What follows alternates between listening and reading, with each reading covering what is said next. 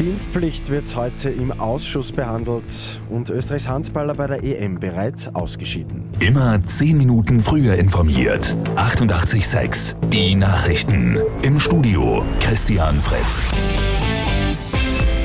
Gestern hat die Bundesregierung den neuen Gesetzesentwurf für die Impfpflicht präsentiert. Sie gilt ab 1. Februar für alle ab 18 Jahren.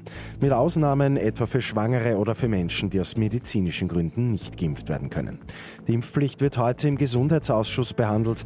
Am Abend wird der Beschluss des Gesetzesentwurfs dann erwartet mit den Stimmen der Regierungsparteien ÖVP und Grüne sowie jener der Opposition SPÖ und NEOS.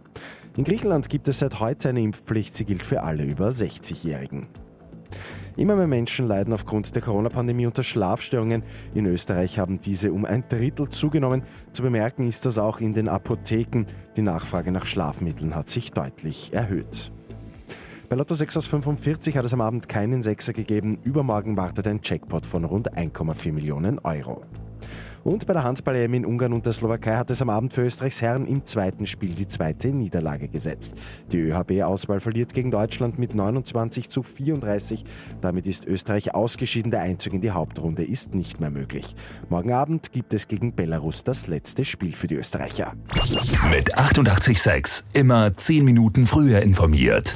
Weitere Infos jetzt auf Radio 886 AT.